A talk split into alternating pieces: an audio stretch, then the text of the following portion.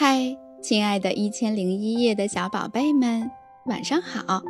我是洛洛妈妈，在喜马拉雅搜索“洛洛妈妈读书讲故事”就可以找到我哟。今天，洛洛妈妈带来了一个好听的小故事，名字叫做《小黑母鸡》。这是一只与众不同的黑母鸡。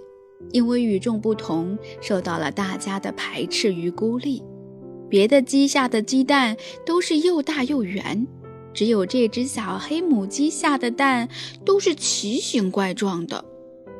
它从来没有下过一个正常的蛋，一个都没有。白母鸡们总是嘲笑它：“咯咯哒，咯咯哒，这么滑稽的蛋，可怎么端上桌呢？”母鸡夫人严肃地把小黑母鸡叫到身边，训斥道：“我的农庄上还从来没有出过这样的事，简直不成体统，真是丢尽了母鸡的脸。以后不许你抛头露面。”小黑母鸡乖乖地照做了。有一天，农庄上来了复活节兔子，它是专门来收集复活节彩蛋的。这时的母鸡们都忙着炫耀自己的蛋，母鸡夫人尤其强调，唯有她下的蛋，每个的大小、形状都一模一样。而小黑母鸡却因为自己的蛋不合大家的标准，躲在鸡棚里面独自难过。复活节兔子装了满满一篮子鸡蛋，突然听到一阵哭声。他小心翼翼地推开鸡棚的门，见到小黑母鸡正在自己的窝边哭泣，而窝里的鸡蛋是那么稀奇，他这辈子都没见过。复活节兔子灵机一动，他对小黑母鸡说：“你知道吗？今年我要把你下的蛋送给国王，他一准没见过这样别致的鸡蛋，一定会特别开心的。”所有的蛋都是一个样子的，他早就吃腻了。对，就这么干。小黑母鸡听了这个主意，很高兴，但心里还是忐忑不安。万一国王不喜欢它的蛋呢？最后，它还是鼓起勇气，认真挑选了最好看的鸡蛋放进篮子。对复活节兔子来说，要把这些别具一格的鸡蛋画好，也不那么简单。不过，他还是不停地画呀画，用最美丽的色彩、最可爱的图案，把这些难画的鸡蛋画得非常漂亮。明天就是复活节了，不仅仅是国王，所有人都在盼望着。复活节彩蛋。复活节到了，兔子一大早就出门藏彩蛋去了。它跑遍了整个王国，没有人看见它，就连国王也没能发现它。实际上，国王在这个复活节的早晨，情愿赖在床上，也不愿意去找彩蛋。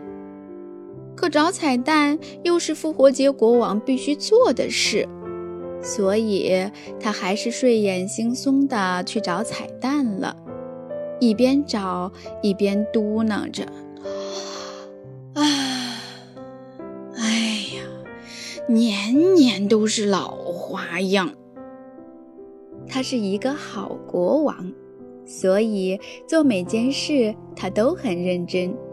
城堡里的每一个角落，他都没有放过。窗帘后面，桌子底下，桌子上面，他甚至不顾国王的体面，钻到椅子下，可什么都没找到。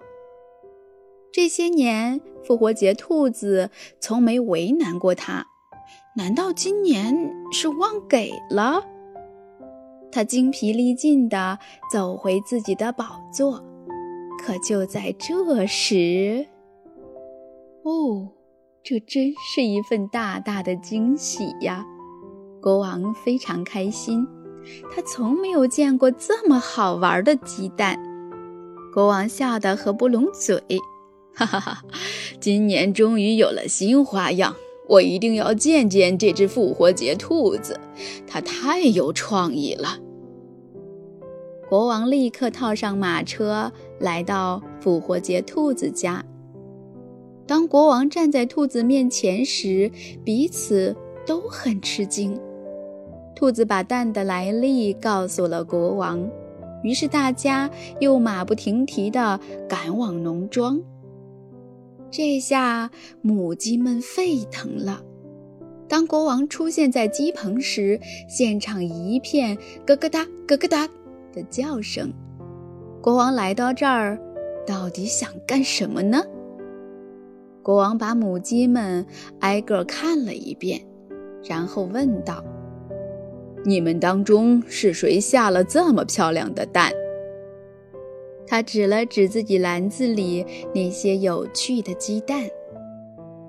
母鸡夫人和往常一样，赶紧挤上前来，咯咯叫道：“当然是我，我可是这里的大总管。”就在国王进门时，小黑母鸡就缩到了鸡棚的角落里，由于紧张害怕。